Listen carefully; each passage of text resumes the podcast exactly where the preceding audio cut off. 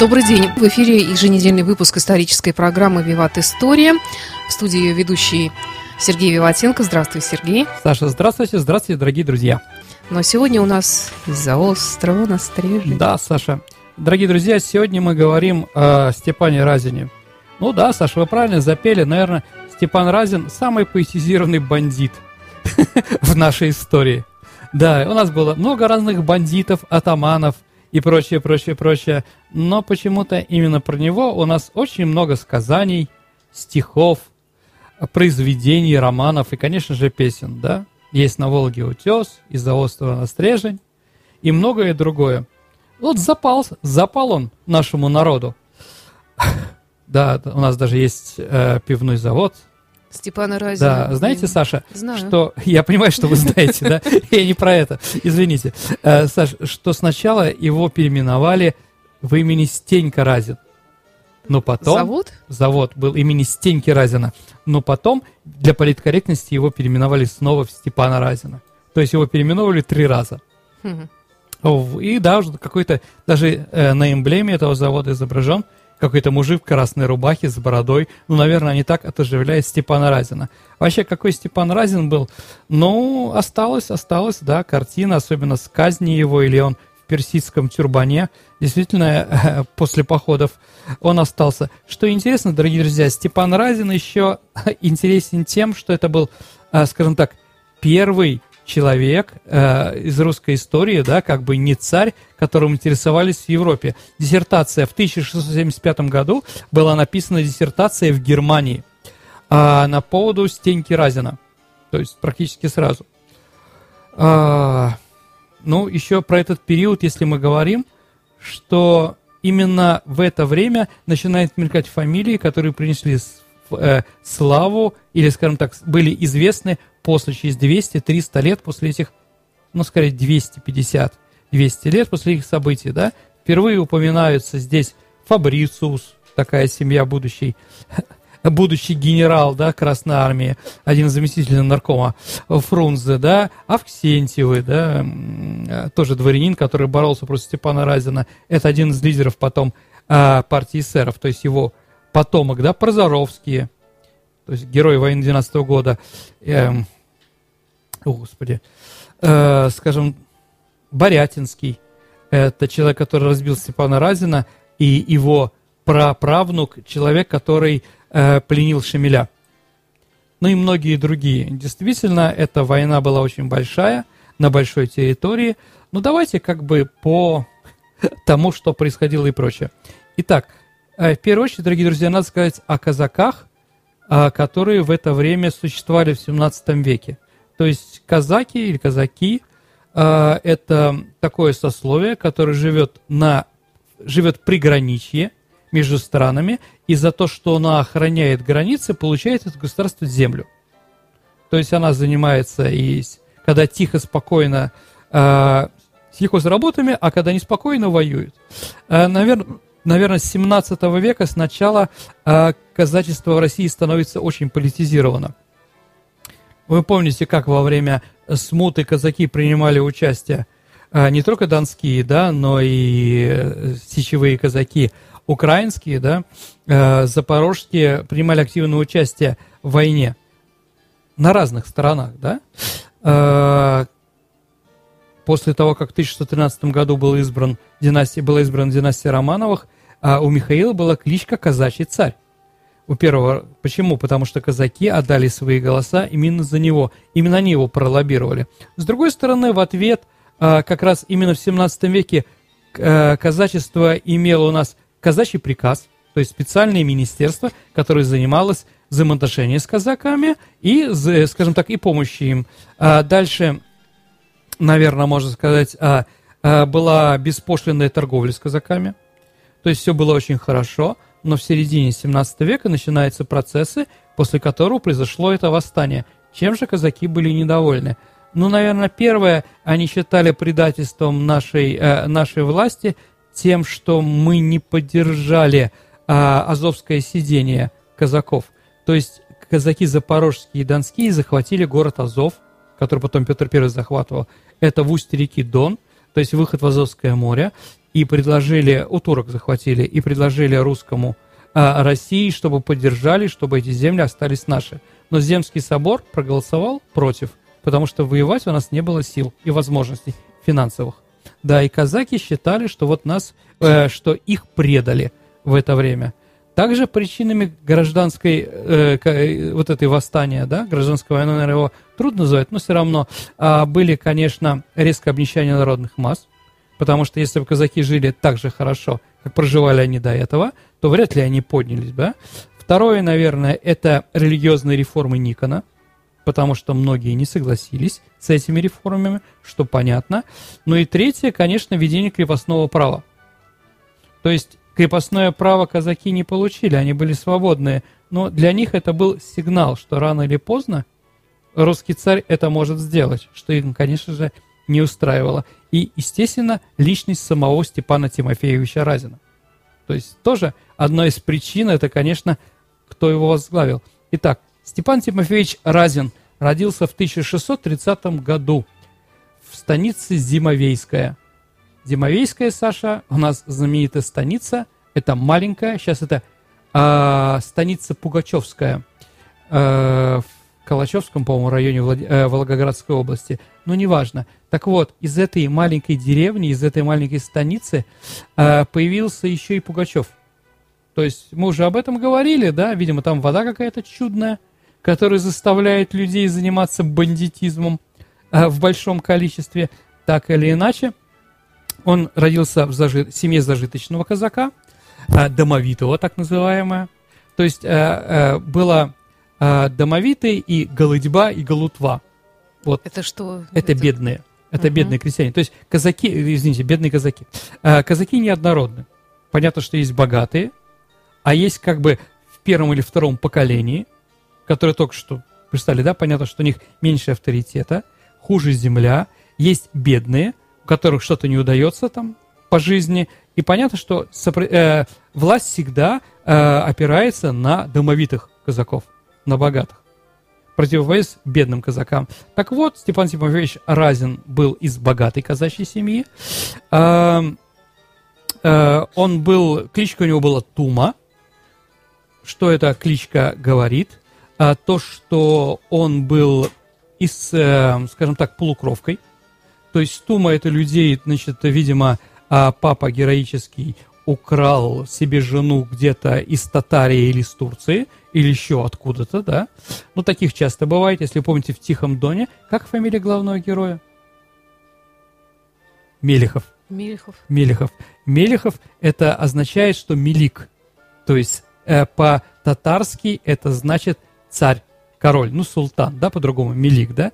То есть его фамилия, он тоже был а, среди тур, э, от турок, да, то есть турчанку какую-то привезли, и поэтому другое казачество к нему относилось критически.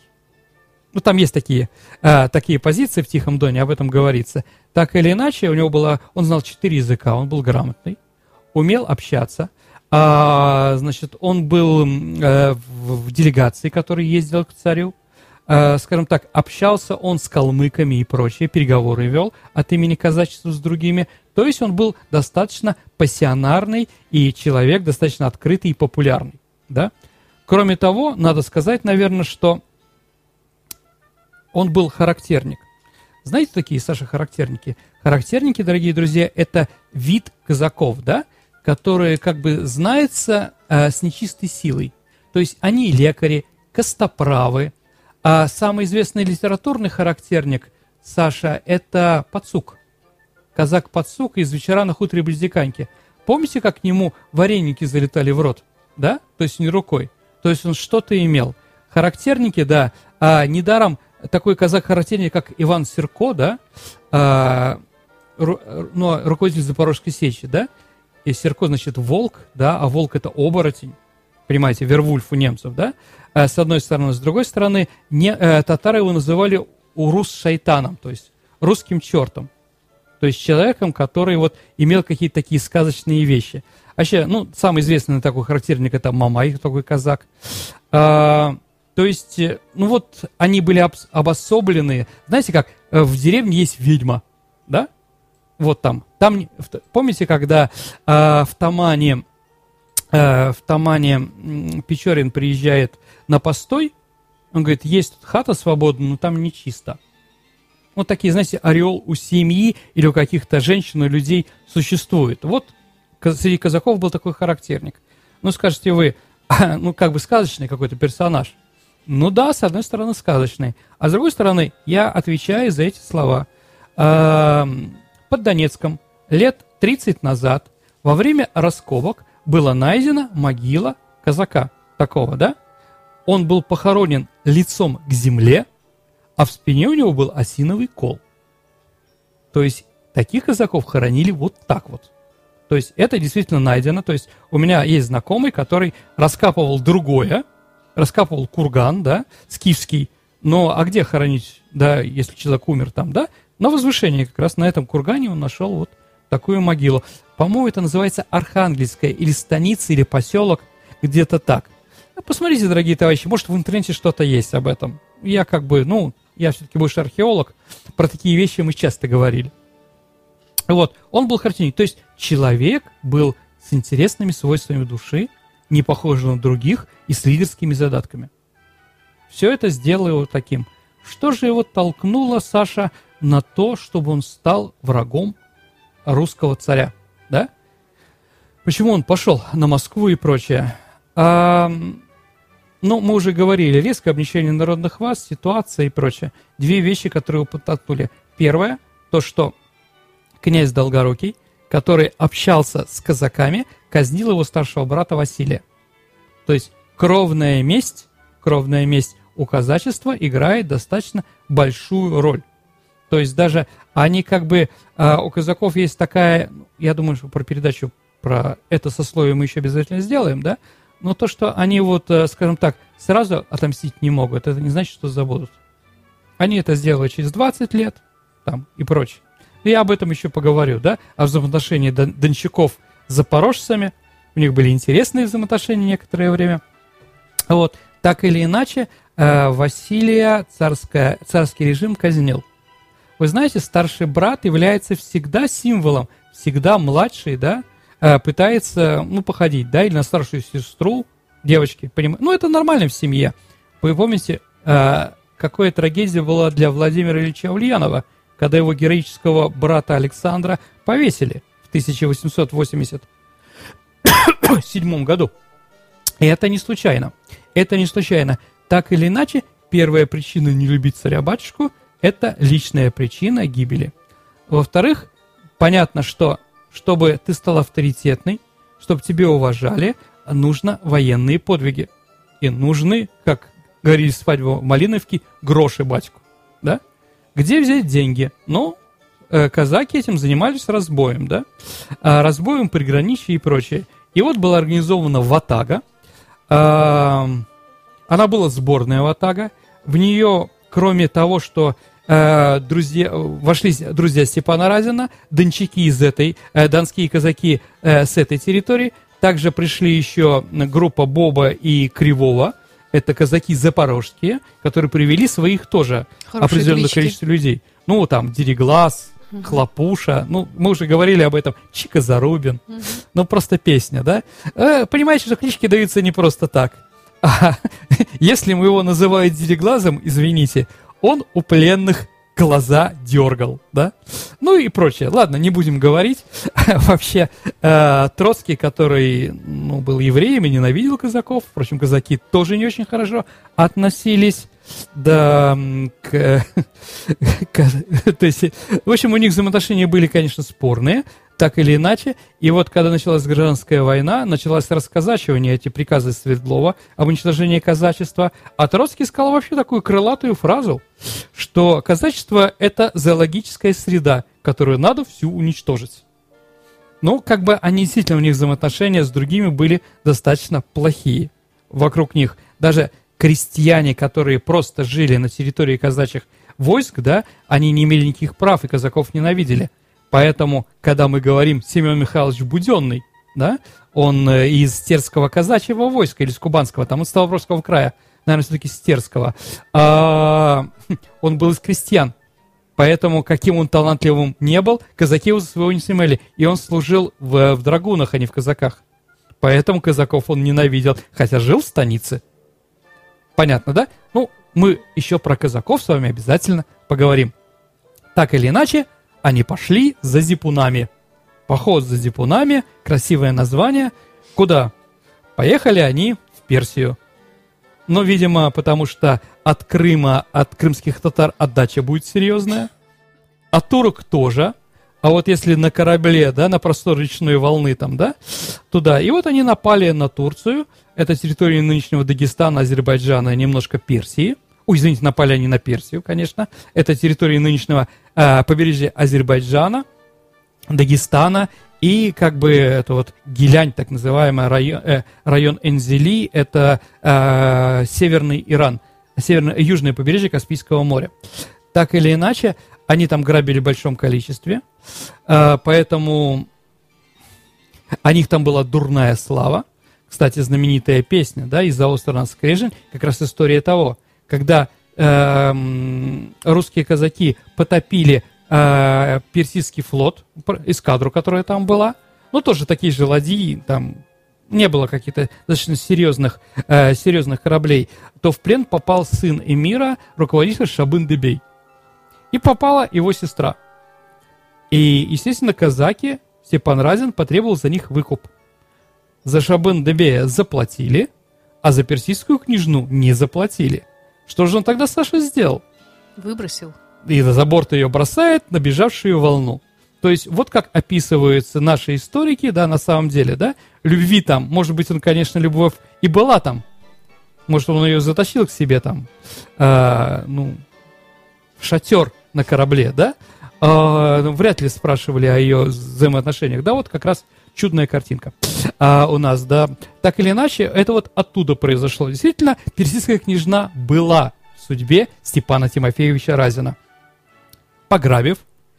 А когда ты приезжаешь богатым, это всегда противостояние, все тебе завидуют. Я не знаю, есть у вас, Саша, картина, где он в такой этой самой челме персидской? Да, была она. Ну вот, как бы, да, то есть она была, то есть он награбил, она там была... графическое Да, да, да, с ордена, там с, с, э, с этими самыми ценными камнями, там, драгоценными и прочее, прочее. Но все, конечно, ему стали завидовать, с одной стороны. А с другой стороны, как а, Персия была всегда историческим союзником России.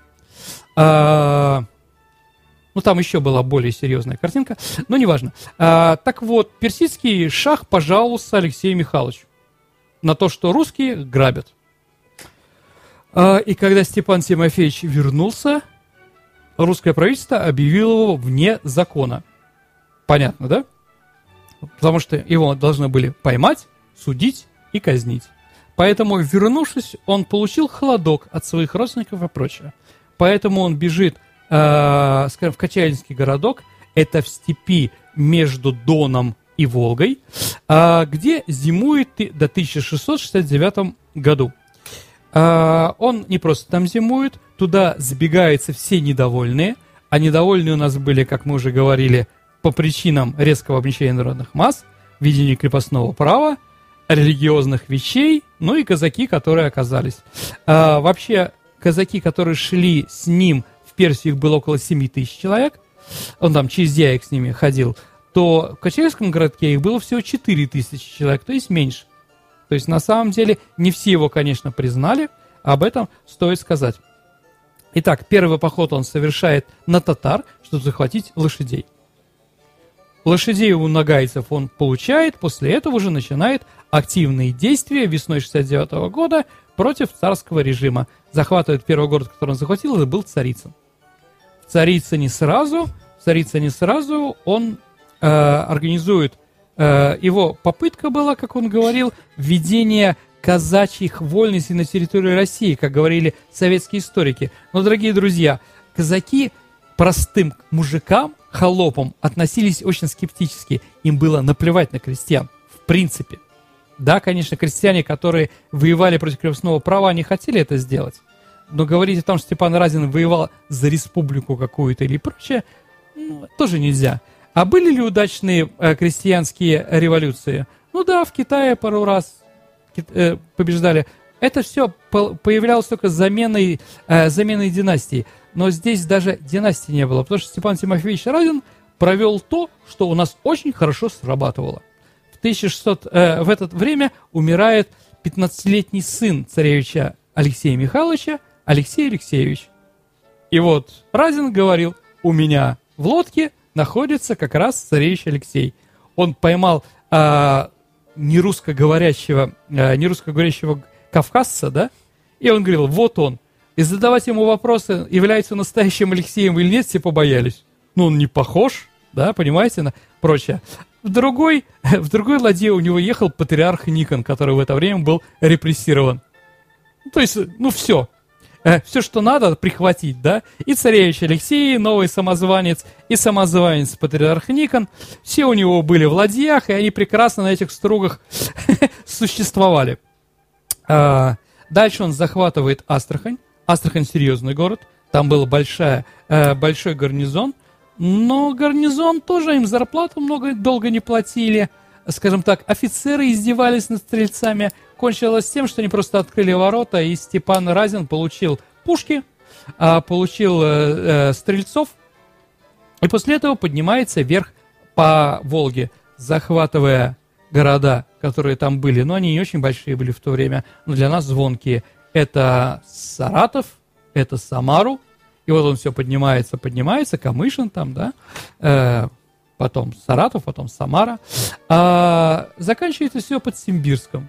Симбирск находи, находится на таком пригорке там, да, там была хорошая цитадель, и его просто туда не пустили. Прибыв туда, а, скажем так, первое войско профессиональное стрельцов во главе с Борятинским и Долгороковым, а, которые пришли из Москвы, сразу же разбивает эту самую ватагу. Какие они не были бы революционными, как бы они не хотели воевать там за какие-то цели и прочее, ну, надо честно сказать, против профессиональных воинов они воевать не могут.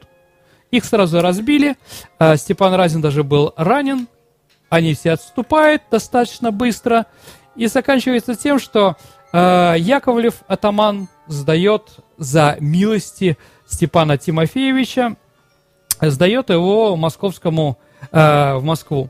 В Москве в 1971 году над ним происходит суд. После этого его э, четвертовали. Э, четвертовали его э, как раз за, э, около, около собора Василия Блаженного. Э, Василия Блаженного. Поэтому улица Варварка называлась в советское время в честь Степана Разина. И это было не случайно. Это было не случайно, потому что его туда привезли. И вот там, э, около, скажем так, на спуске, э, на спуске к Москве-реки его четвертовали. Саша, что такое четвертовать? Слушай, я не знаю точно, но Сначала я думала, что нач... одну да, руку, потом, руку, ногу, потом да. одну ногу, да. Я почему-то реш... думала, что вообще на четыре части делит человек. Не, нет, потом голову. Ну, как бы, так или иначе, искали долго его деньги, угу. требовали, ну там золотой запас, где-то он грабил, поэтому его брата младшего Фрола не убивали, а мучили. Но когда поняли, что он не знает, казнили его. Ну и потом длительное время еще по Волге, ну, понятно, что это как принцип домино, в одном месте начинается, то восстают. В большом количестве восстали волжские народы по разным причинам, башкиры, там, чуваши, мордва, марийцы и прочее. Крестьяне восстали – э, все это закончилось достаточно очень кровавым э, поножовщиной. Э, к, э, скажем так, царский режим очень жестко отнесся к этому восстанию. Но надо понимать, что и казаки тоже добрыми не были. Понятно, что они в пленных не брали, дворян там, кто не хотел служить, убивали в большом количестве, жгли, уничтожали собственность. Что не смогли унести с собой, понимаете, да? Поэтому крестьянская война, конечно, в первую очередь, наверное, это бандитизм, а во вторую часть это какие-то народно-освободительные движения. Ну, можем сказать, да, так или иначе, из четырех крестьянских войн, мы говорили с вами о восстании Пугачева уже, сегодня Степан Разина, но, наверное, будет время, поговорим еще про Ивана Исаевича Болотникова и Кондратия Булавина. Наверное, это был самый популярный русский человек, русский бандит, русский казак. Действительно, вот как-то он остался – Почему?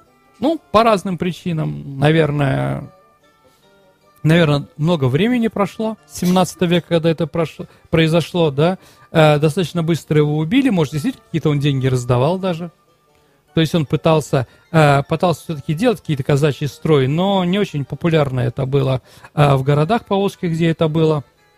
Прелестные письма, которые он распространял, вот, прелестные, ну, такие, это его были агитки, в которых он говорил о будущем стране, можно ли у них было верить, думаю, что нет, но это уже не другой вопрос. Так или иначе, вот крестьянская война, это был ответом на те, ту внутреннюю политику, которую проводила царской, э, царское правительство в 17 веке, а именно крепостное право, увеличение налогов, рефор, религиозные реформы и прочее, прочее, прочее. Ну вот, Саша, давайте, наверное, мы сегодня закончим про Степана Тимофеевича. До встречи через неделю. Сергей Ватенко. До свидания.